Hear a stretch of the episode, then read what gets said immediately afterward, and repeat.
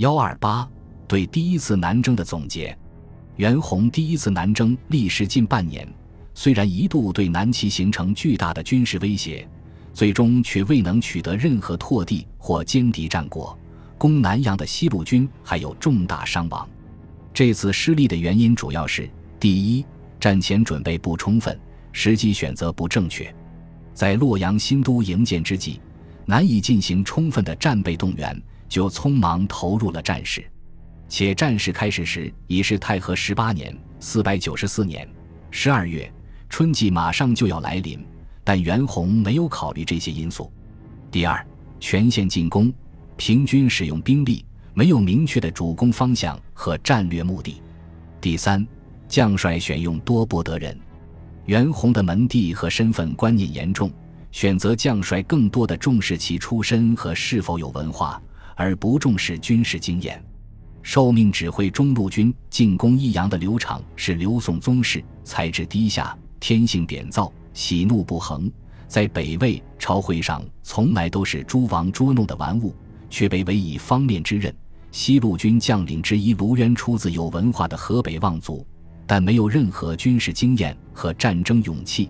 在受命出征前，他就向袁弘表示：“臣本儒生，颇闻祖斗，军旅之事未知学也，唯陛下才之。”但袁弘不为所动，最终酿成惨败。在班师途中，袁弘也在总结这次南征的经验教训。当北返至黄河十几津渡口时，老臣高驴迎驾朝见。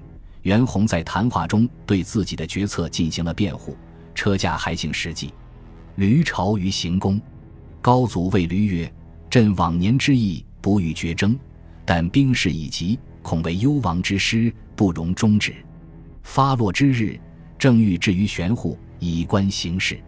然机不可失，遂至淮南，而彼诸将。”并列州镇，至无所获，定有晚一月日故也。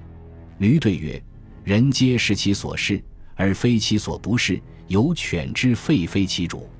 且古者攻战之法，备则攻之，实则为之。圣驾亲荣，成应大捷，所以无大祸者，良由兵少故也。且喜都者，天下之大事，尽经以夫耳，数世草创。”臣闻云惠赐中国，以随四方。臣愿陛下从容一禅，悠游经络，使得被四海，中国基宁，然后相化之徒，自然乐富。高祖曰：“愿从容依禅，时亦不少，但未获耳。”按袁弘的说法，此次南征本是贸然之举。去年自己并未决心出征，但已经进行了征兵动员，箭在弦上，不得不发。初到玄户时，只是想观察一下前线形势，但又觉得有战机，就率主力渡过了淮河。至于未能取得任何战果，他归因于战事开始较晚，因进入春夏季节而被迫退兵。如果再有一个月的时间，战果应当不止于此。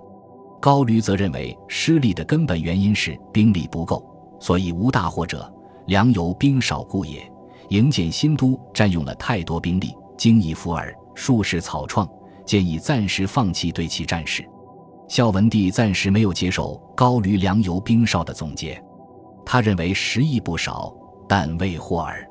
返回洛阳一年后，到太和二十一年（四百九十七年），袁弘决心再度发起南征。他与李冲等群臣讨论上次南征的教训，就采用了高驴兵少的解释。